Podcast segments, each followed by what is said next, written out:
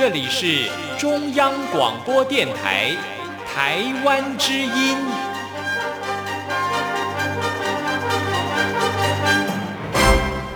好啊咿呀咿耶，好啊咿呀啦咿呀喂呀，哦咿呀哦乾坤一定不朽功！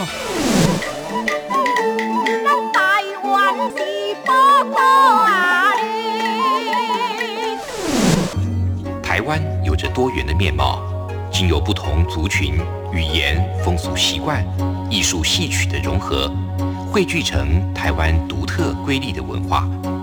恋恋台湾，为你传递台湾独特的文化风情，引领听众真正认识台湾，了解台湾，爱上台湾。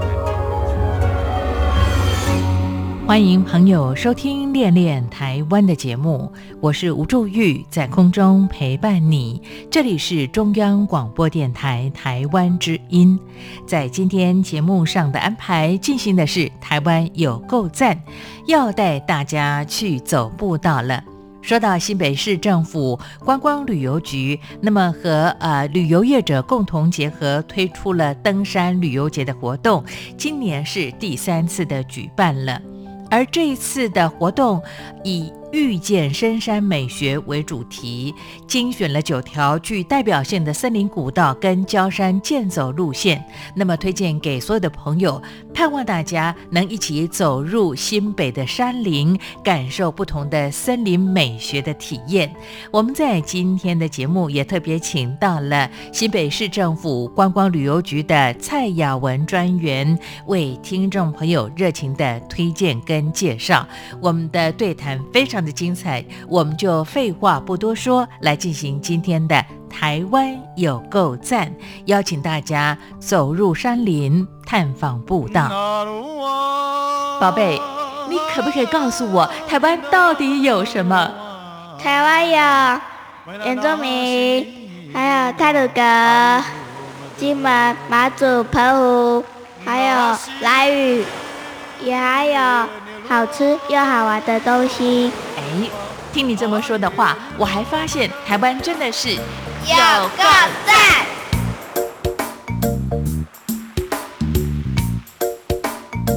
！Hello，大家好。呃，二零一九的新北市登山旅游节来了。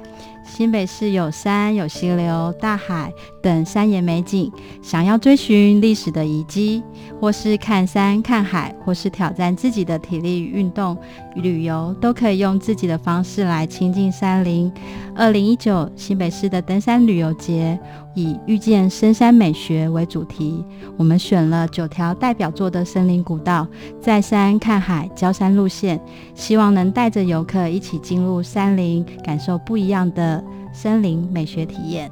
那其实对我来讲，新北市很美，它美在说有一山有海，还有美丽的海岸线，有深山的秘境，都市文化的美美食。在这个登山的一个主轴里，我们想选择跟有别于一般的观光旅游或登山践行，带大家去享受我们所谓的新北美丽的一切。所以，我们规划了一个自然深度的一个体验游程，用遇见深山美学的方式，传达一种慢活、乐行，感受属于每个人自己的心里的深山美学。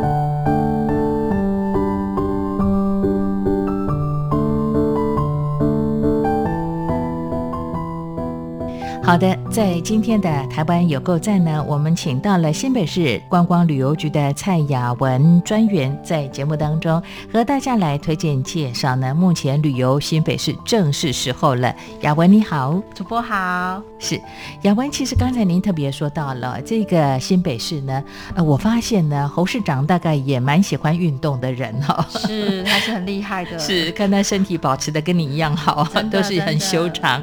呃，我看到最近呢，新北市市政府观光旅游局推出了这样的一项活动呢，呃，我觉得它也蛮适合亲子。那么喜欢运动的朋友，也可以透过参加二零一九新北市登山旅游节的活动来亲近大自然哦。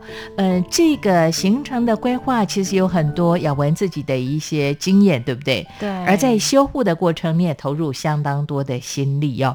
是不是一开始跟听众朋友稍微来分享介绍一下这个新北市观光旅游局的呃登山旅游节？这好像并不是第一年的推出，哎，哎，对我们其实已经推出了第三年了，第三年了哈。对，那这其实我们每一年的推出都是带大家再重新认识我们新北市的登山步道。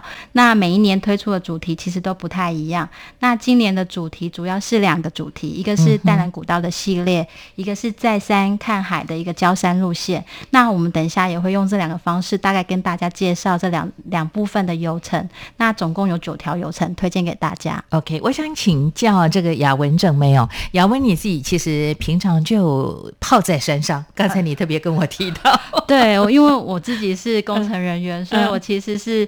嗯，在修登山步道的一个人，自己讲的不太好意思，所以我们其实有团队都会去山上去修步道。然后其实我们推的是一个无痕山林的概念，所以我们会减少用一些水泥化的东西，希望是用自然的方式去赋予我们的登山步道，去整建我们的登山步道。OK，原来你泡在山上是因为你的工作的关系，因为是这个工程单位，所以呢，跟你的工作的伙伴们呢，经常会待在这个山上做修复的工作。那当然由你来推动气化，这样的一些登山步道来讲的话呢，就呃最能如实的跟我们做一些分享了。不过我想请教这个呃蔡雅文专员雅文。其实这是第三年的举办哦。那今年你刚才特别说到淡蓝古道是一个主轴，那包括还有看山看海这个路线哦。对。今年我看到你们给我的新闻稿的资料提里头提到了有九条的步道路线呢。是。那好像每年的路线都不一样，是不是？对，我们每年其实路线都有点不一样。那今年主要就是两个部分，刚才有提过淡蓝古道。嗯那为什么会选淡蓝古道？其实我们精选的淡蓝古道是北台湾。早期一个官方巡守，然后先民遗垦，还有一个商旅传教的到呃宜兰后山的一个古道山生活的轨迹。那去年的登山旅游节也有拿淡蓝北路的官道，官道就是早期官人走的一些呃巡防的巡守的路线。那今年就延续去年的北路主轴，再加上近期修复好的淡蓝古道中路明道的部分，还有再山看海，推荐给大家。嗯哼，淡蓝古道呢，我发现是很多在台湾，尤其是海外的朋友到台湾来走古道，非常喜欢走的一条路线哦。那大家对于淡蓝古道，淡淡水的淡蓝就是宜兰的那个啊蓝哦。对。淡蓝古道来说的话呢，在过去原住民其实就是他们狩猎的一个步道。那么在日本统治台湾的阶段呢，也是他们很重要的一个行军的路线哦。在这里发生很多很多可歌可泣的故事哦。不过这一次呢，我看到新北市观光旅游局的登山旅游节邀请大家来走淡南古道这个呃主轴的路线呢。其实你们规划了很多有趣的内容啊。在介绍我们的这个这几条路线之前呢，我想先请蔡雅文专员跟大家来聊聊。刚才你特别说到啊，其实古道的修复呢，有这个无痕山林这样的一个概念呢。比方说呃，你们会用手做步道，过去我也曾经在节目当中和大家聊到了，像千里步道协会呢，那他们有所谓的这个用手做步道的方式来修护步道啊。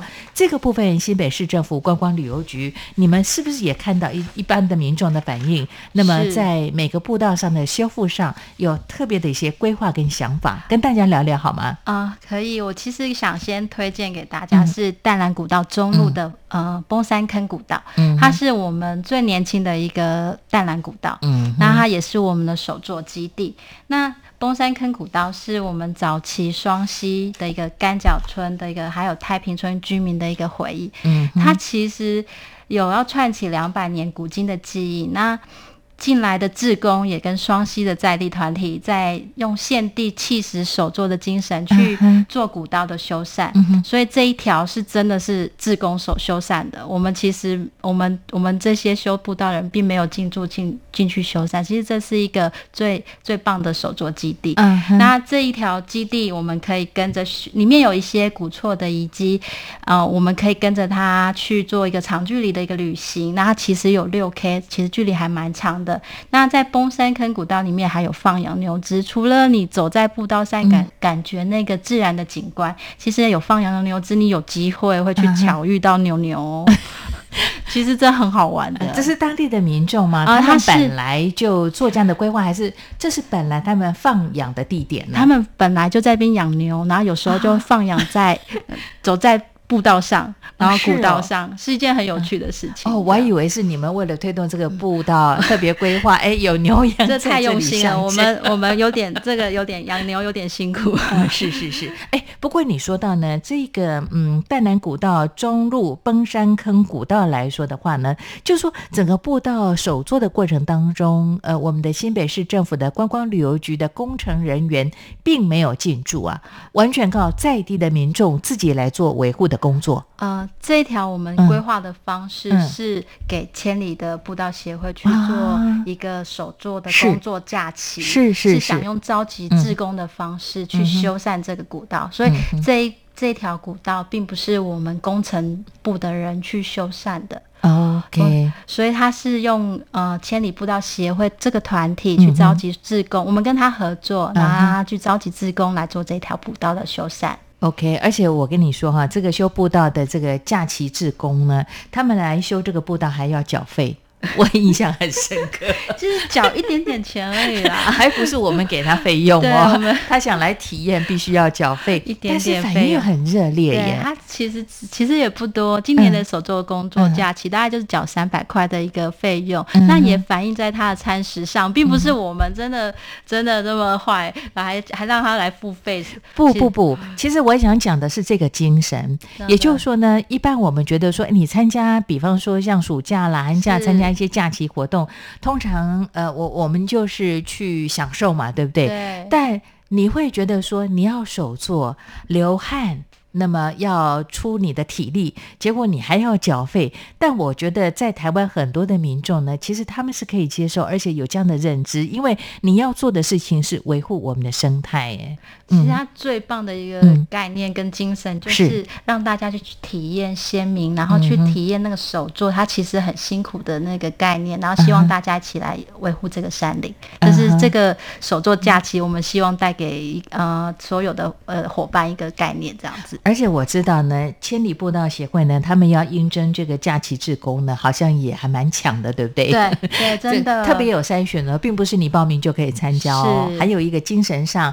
呃，就说对他们的这个呃推动这样的活动的宗旨认可，才有机会参与这样的一个手做的工作哈。是。今年你观察到了什么哈？整个修复的过程当中，你看到了什么？其实他他其实对功法上，他其实也是讲究。他其实做一些所谓的气势薄砍，他其实像做跳石，他不一定要你很大的很大量的硬体进驻，嗯，他是用简单维护山林不伤害一个就是现地取材的方式去做一些手作。那我觉得。觉得这种概念其实想让呃所谓的民众去感受那个精神，但是我觉得比较棒的一个点。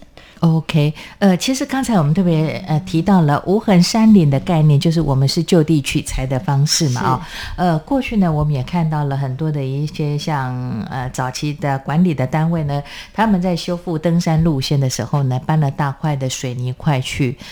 铺的非常的漂亮，凭良心讲很平整啊，但总觉得它跟整个这个登山的步道或者是整个山路是没有办法融合在一起的。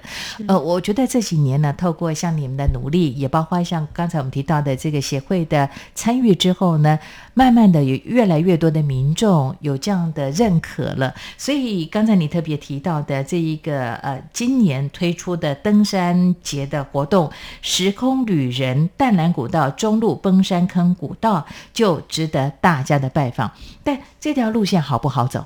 其实它比较长，所以它 比较长，对，它会上上下下，所以基本上我们如果它星级也比较高，所以它是三点五颗星，所以我们一般推荐给亲子就不会以这条为主，可能是两颗星左右比较适合推荐给大家。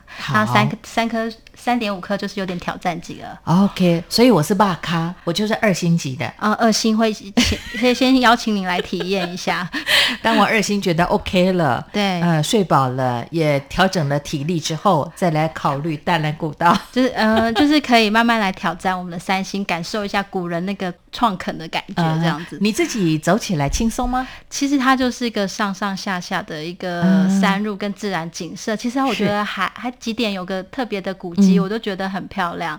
然后所以我不觉得辛苦，所以可是我我还是得考虑有些民众他的脚力其实没有我们想象中的状况那么好，所以不是。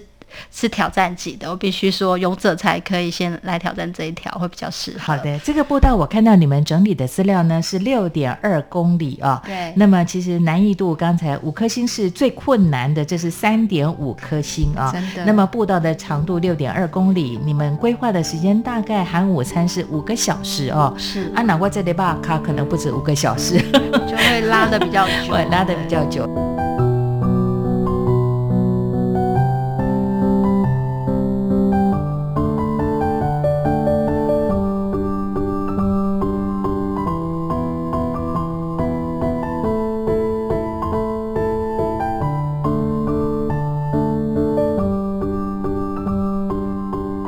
好的，聊到这里呢，我还是忍不住想跟新北市观光旅游局的蔡雅文啊蔡专员说到了，我还是先来挑战下一个路线了，因为呃这一个观光旅游局的蔡雅文专员特别跟朱玉呃推荐了，我这种人呢适合参加这个两颗星的。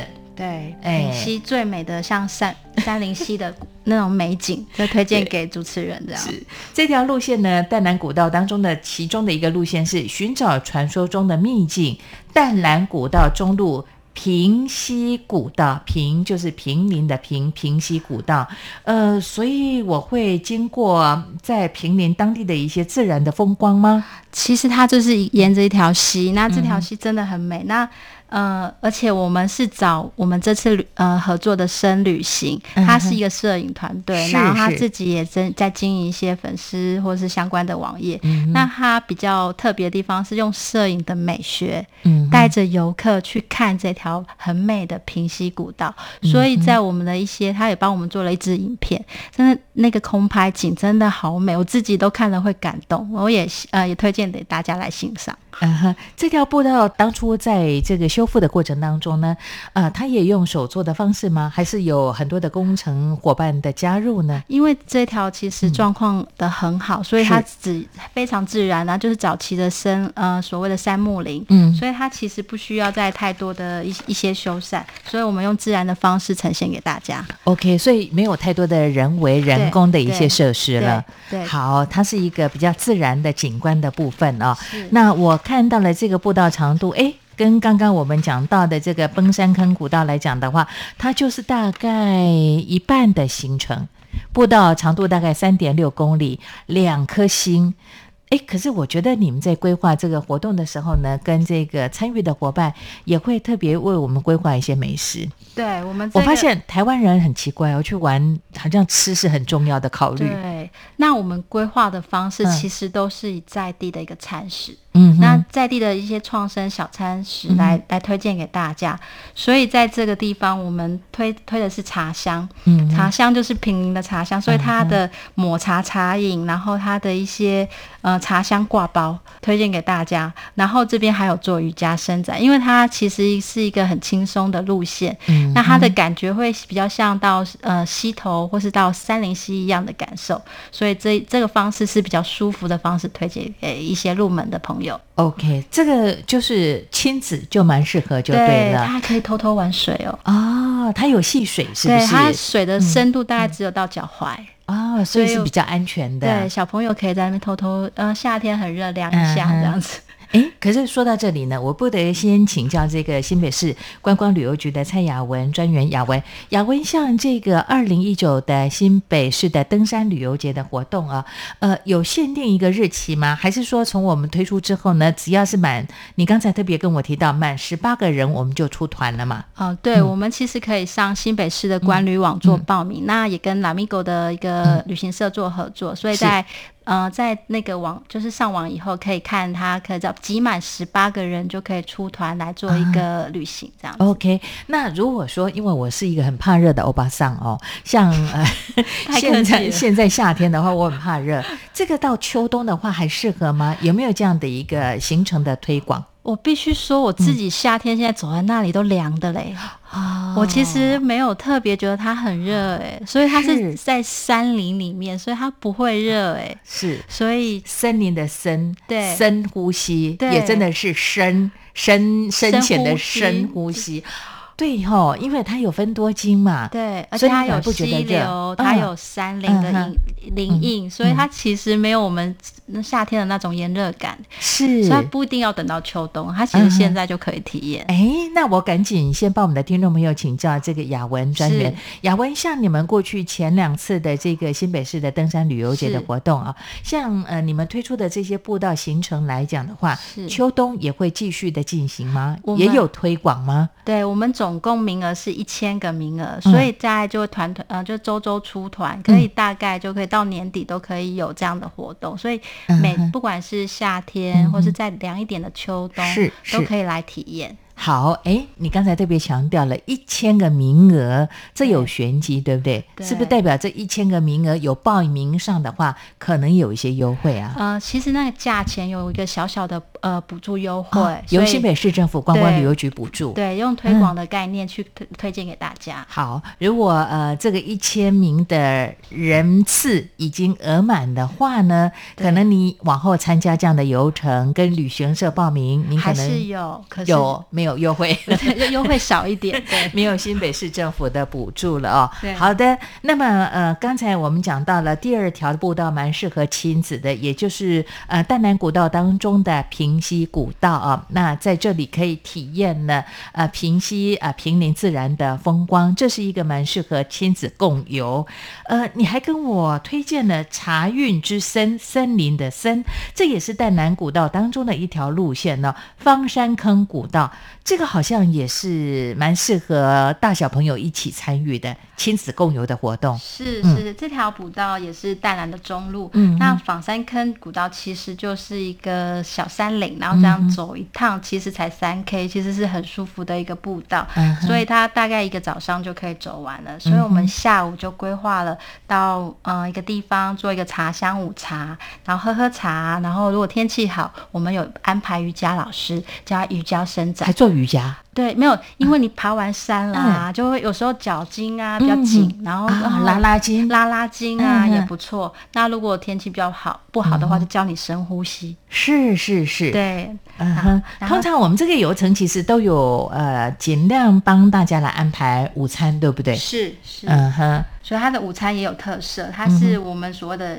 茶香挂包，刚才有特别讲了一哎，下。茶香挂包你吃过吗？哦，我有看到啊，看起来 你还没吃？我我我们只能看，我们修步道的工程人大概都看了，还没有机会体验到。OK OK，所以我大概可以分享走步道的感觉。啊、好好好，你们还没有品尝过哈下回如果吃过之后呢，再上节目跟大家聊一聊那种感觉。我非常好奇挂包的做法，其实台湾人爱吃哦。那呃，熊康熊胖各种那种美食都可以研发更多的一些创意出来了。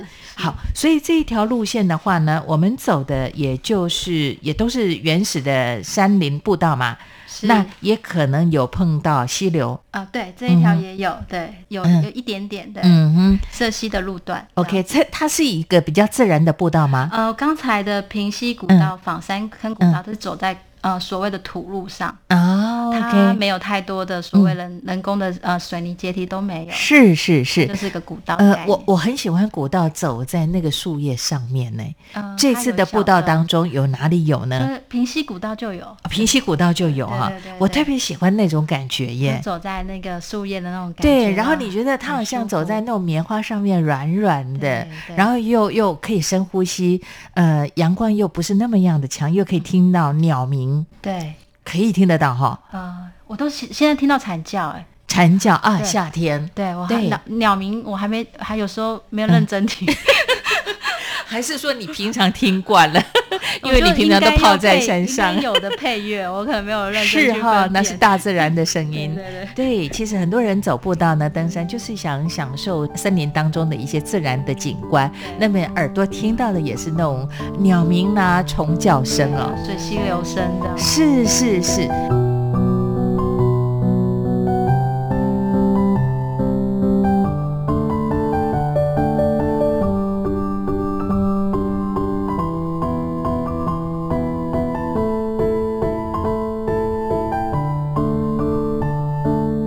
这里是中央广播电台台湾之音。朋友在今天的台湾有够赞，为大家介绍推荐的新北市政府观光旅游局所推出的二零一九登山旅游节的活动。我们专访了这个蔡雅文蔡专员。那么接续下来，我想请教雅文，在淡南古道当中呢，我们接下来走的这个中坑古道来说的话呢，它的难度是三星级。所以，呃，他应该是先走完了刚才我们讲到的平西古道完之后，再来走这条喽。其实我如果嗯最有特色的，嗯我必须跟大家介绍是这一条中坑古道。啊，中坑古道最有特色为什么呢？淡南的中嗯路是明道嘛，嗯嗯那明道就是早期就是是呃居民的他开垦移垦的一个道路，所以它有大量的梯田。那梯田因为没有人耕作以后，它就荒废了。嗯哼所以它有层层梯田的荒废梯田的 view，然后还有草皮，啊，然后它一样也有、嗯这一条也有牛只，所以在一开始进去了有一些小牛栅，嗯它那个哼氛围，然后还有跨溪段，是是，所以那种感觉，然后里面有几个景点是青蛙石，嗯然后还有一些特色的一些，比如说跨桥段的嗯古、古桥一些的一些修复，那我觉得这条真的很有特色。哎，可是你们写的时间大概是四个小时，好像在行程上也还好啊。，对，可是那为什么它它是三星级呢？它稍微要往上爬？啊，因为梯田，对不对？它往上走，所以它其实有就是往上走的概念，所以我们把新加了零点五。哦，了解。所以其实如果说有亲子的话，呃，七岁以上的孩子其实也可以来走咯，有能力他。其实还好，对，其实有些嗯很难的，七岁以下也可以走，只是说爸爸妈妈要确定他小孩子可以不用背着走啦。因为如果叫爸爸妈妈背着走，其实爸爸妈妈也会很累啊。对，啊大概是这样的概念。对，是是是，OK，好，你你会跟大家推荐，就是茶商之路的话，淡蓝古道的中坑古道来说的话，它的景观是最漂亮的我，觉得是我看过这条里面我自己最喜欢的。你最喜欢的强推的哈。好，那么呃，如果是灿光寮古道跟杨廷里古道呢，这个难度诶是四星级了耶。它是勇者之道，勇者之道，因为我看你们的古道的，呃，这这个步道它的长度是十一公里，而且它走的时间虽然写是六个小时，但刚才你特别跟我推荐介绍的时候跟我说，我这把卡可能不只是六个小时喽。哦，我自己走都有点快昏头的概念，因为它其实是一一条长距离的旅行。是，那像我工程人员，我是嗯女生，其实我的体力也没办法嗯撑到、呃七八个小时或九个小时这么长距离，所以你你觉得比较好的这个时间大概是几个小时？对我这个妈妈妈妈来讲，大概小妈妈来讲，大概就是五个小时，四五个小时最舒服的一个的长度。那男生不一样，像男生就是勇者级的，他就是好喜欢挑战我们那个哦，就是爬大山的那个要七八个小时，那又是不一样的一种体验。嗯这条特别讲，它就是开山传奇。嗯哼，那什么是开山传奇？就是早期的官人，他是刘铭传，嗯哼，然后杨廷礼，那官人就从这边走。嗯那他这条路其实早期真的非常险峻，嗯所以他走在这个灿光寮的路上其实是有点辛苦的。嗯然后秋冬的时候，这边东北季风非常强烈。我冬天去做修复的时候，嗯我自己是。冷到受不了的，真的会抖。然后我看到那个我们的那个工地主任，他的那个拿手机的的那个 手会抖一直抖，一直抖，一直抖，我自己都笑了。我就觉得我，怎么这么可爱？嗯然后我自己就觉得真的冷到不行。所以它是一条如果在就是比较冷的气候，其实是很辛苦的一条路古道。好，所以如果真的要走这一条呢，呃，在你们的那个难易度来讲，四颗星的灿光寮古道跟杨廷里古道来说的话呢，尽量是推荐是在夏天走，对不对？夏天可能比较没那么冷。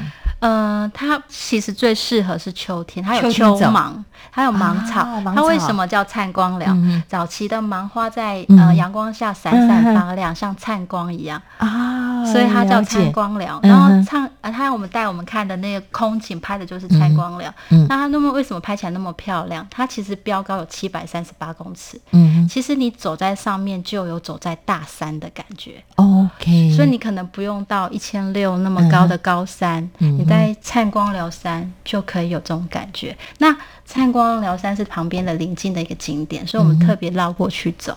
它是是灿光寮古道其实没有灿光寮山的，好，呃，不过这个路线呢，刚才我们特别说到的，它是有十一公里，那么时间大概要超过有六个小时，对不对？呃，这条路线比较不建议是七岁以下的小朋友来报名参加啊、但问题是。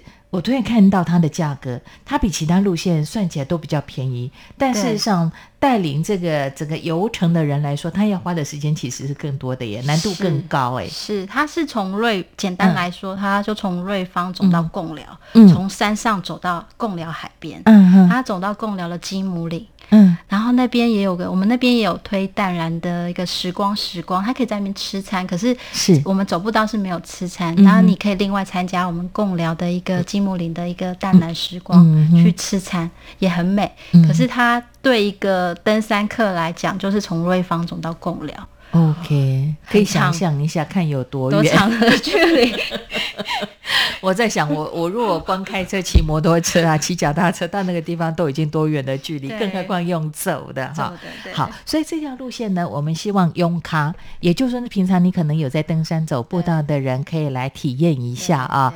那尤其是刚才呃，我们的这个蔡雅文专员雅文特别跟大家推荐了秋天芒草盛开的时候，灿光灿光的感觉真的很美哈。好，呃，走到下面这一条的话呢，哦，也是四星级的耶。嗯这也是淡南古道当中的站上山峰之巅，也就是这个灿光寮古道草山战备道段跟瑞芳区的灿光寮山步道。哇，这个步道它也算是比较难度高的。嗯，它嗯比较短一点，因嗯为杨廷里比要接到贡寮海边，是是它没有到贡寮海边，嗯哼，它大概在呃呃，就是在草草山战备到瑞芳附近就出来，所以它的长度没有那么长。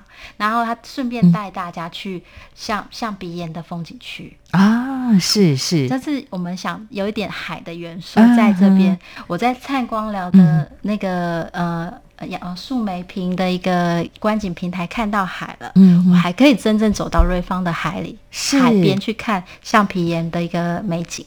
OK，这条路线呢，步道长度大概六公里，那么它的难度也是四星级，不过它的时间会比较短一点点哦。对刚刚我们讲到呢那个杨廷里参观辽古道，它是要六个小时。对。但这个灿光寮古道到草山战备道段跟到灿光寮山步道，它是四个小时的时间。不过因为它的行程有一定的难度，所以我们也不建议七岁以下的小朋友来报名参加。但如果如果你平常小朋友就有在走步道、登山的话呢，这倒是可以来体验看看啊、对我们自己团队的爸爸，嗯。他有带他自己小孩走最最厉害的嗯。十一 K 过，他的小孩只有六六岁。他平常就有在运动了，有在走步道。啊、他他爸爸有啦，可是嗯小孩子倒是第一次体验，他自己走完十一 K，完全没有有人家抱他背他吗？八个小时所以还是 OK 的。平常可能有在运动的小朋友就可以，也是可以挑战一下。，OK，好。对。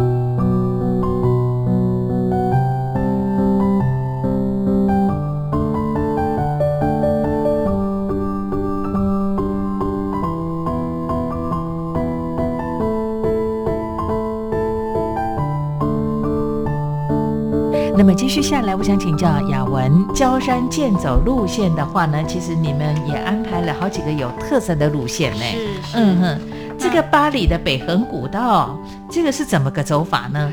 其实北横古道在北关处的一个辖区，它是一个硬汉岭跟丰贵岛湖的步道。嗯其实这条步道，我不知道大家有没有去过北，应该常常去。它是一个观音，嗯还有一个吃呃竹笋、绿竹嗯笋的一个点，然后顺便爬一下呃硬汉岭，还有凌云禅寺。嗯然后可以那个高度看景真的很美，我自己，嗯然后它它走到最上面有一些攀岩的概念，所以它就称为北横古道。嗯哼它有一段是有北横的感觉，可是攀岩的古道，这个对他没有没有真正攀岩，就是走在那个类似攀岩的感觉的古道。哎，那那那，我想请教这个雅文美女，有惧高症的的人 OK 吗？我我们没有走那一段，没有走那一段哈它只。是让大家感觉一下。啊，我可以看得到就对了。对对哦，我心想我有惧高症，那怎么办呢？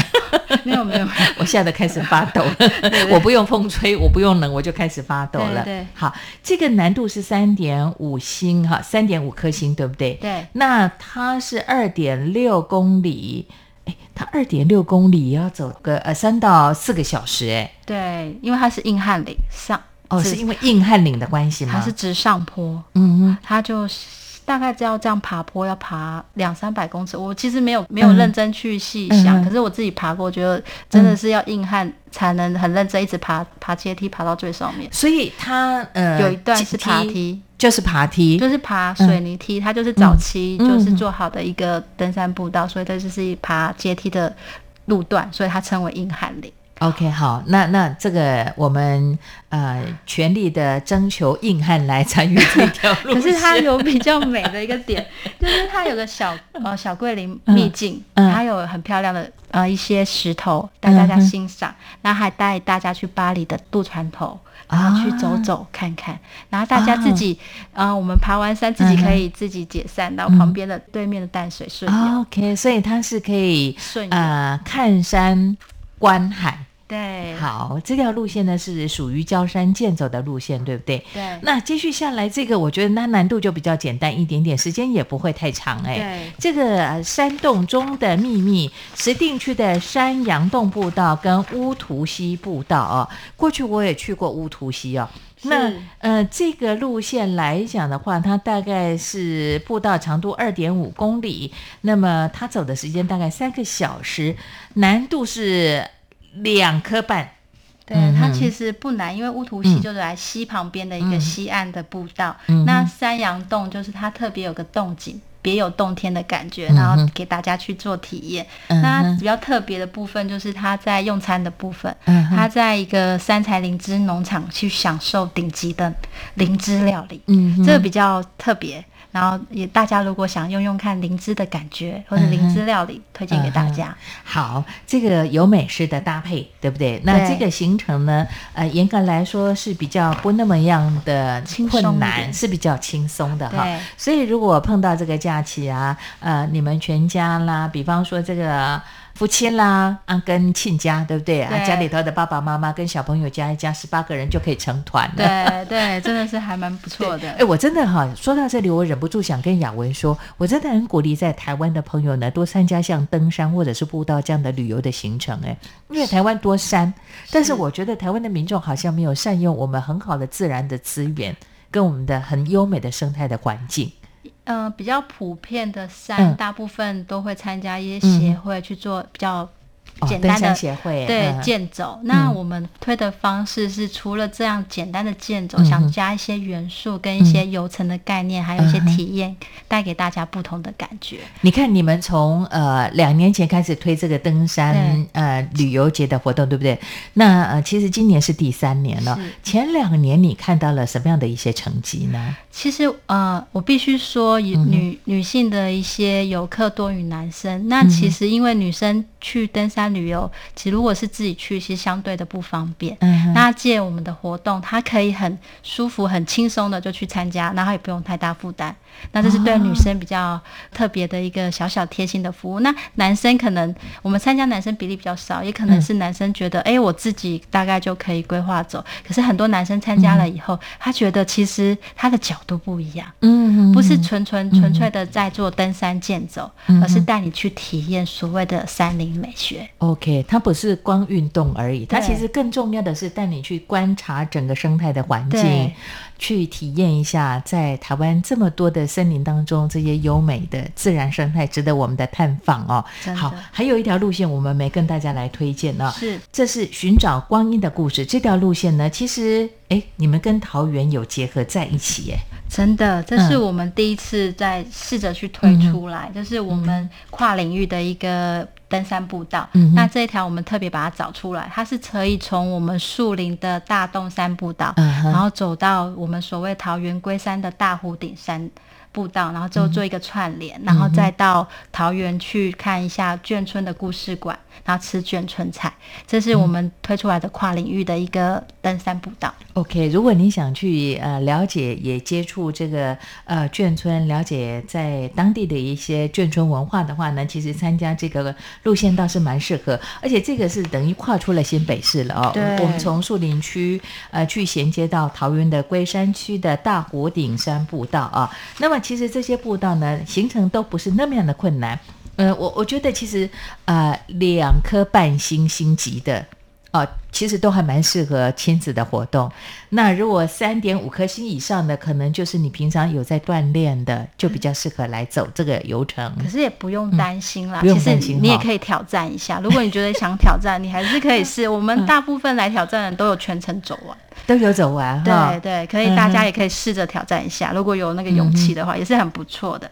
那其实我还想跟大家推荐，其实我们除了这些登山旅游节，还有一些讲座。嗯哼，我们呃十月十九号，我们跟深旅行举办了一个赞助的讲座，是是。我是山女孩，啊它是一个免费的讲座。嗯那其实参加讲座，我们还去争取到所谓的登山品牌的 King 啊、长毛象，还有无名世代一些多种的千价值千元以上，嗯。还有一万元的包包。是。我一个一个登山好礼，然后推荐给大家。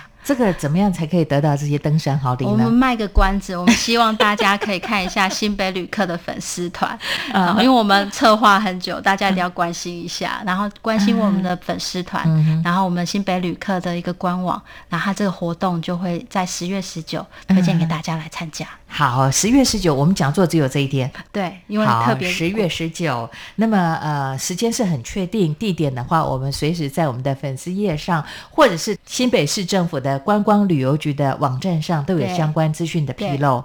好，呃，如果您跟我一样是贪小便宜的家庭主妇兼职业妇女的话呢，这个讲座一定要来的，我已决定要去报名参加了哈。这个是采报名的方式吗？呃，对，报名的方式来参加的，呃，推荐给大家参加。OK，好，那呃，其实刚才呢，呃，新北市观光旅游局的蔡雅文专员也特别提到了，我们这一次新北市的登山旅游节的活动呢，我们有一千个呃旅客呢可以享受到一些补助哈，这是优惠，哎，但是可以重复吗？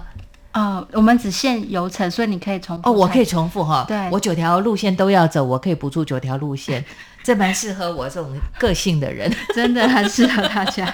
我已经看了三条路线了，哦真的好特别跟你报告，您跟我推荐的简单的路线，像这个平溪古道啦，呃，还有这个方山坑古道啦。另外呢，我想走走这个第一次规划从新北市跨到桃园龟山去的路线。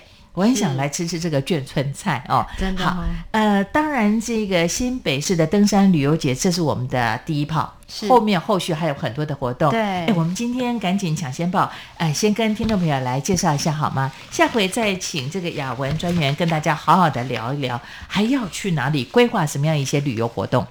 嗯，其实我们关旅局在新北的那个登山旅游节只是第一枪，嗯那后面还有青春山海线，那包括热门的北海道、东北角这些热门的游程，呃，一个海岸线的游程。那在贡寮海滩也有大型的户外音乐，然后还有我们所谓最近的贡寮海洋音乐季，在八月底会也会上场。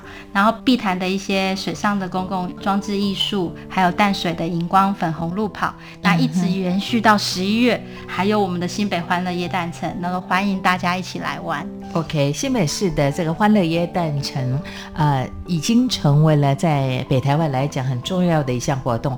我几乎每年都去报道，真的吗？我每年都会拍照留念。我们每年都在想新的一个点，很期待。对，欢迎大家来玩。好，相关的资讯呢，我们透过新北市政府观光旅游局的网站上都可以查询相关的资料。当然，大家也别忘了哦，十月十九号有这样的一场讲座。那么，我们我们特别争取到了一些厂商的赞助哈，朋友可以得到这个大奖。还有就是，我觉得还是鼓励大家有空多往焦山、多往步道走走看看，台湾的自然的啊森林的景致值得您的探访。也欢迎啊海外在中国的朋友到台湾来，其实走走我们的登山步道，你会感受不同的台湾的风情。对，深度体验。是的，也非常谢谢新北市政府观光旅游局的蔡雅文专员，雅文在今天特别拨空呢到央广的录音室接受我的专访。那期待我们下次在步道的相会哈，谢谢，也谢谢主持人给我这个机会来跟大家介绍登山旅旅游节，谢谢，我们下次见喽，拜拜，拜拜，也感谢朋友你今天的收听，恋恋台湾，我是吴祝玉，我们下回空中见。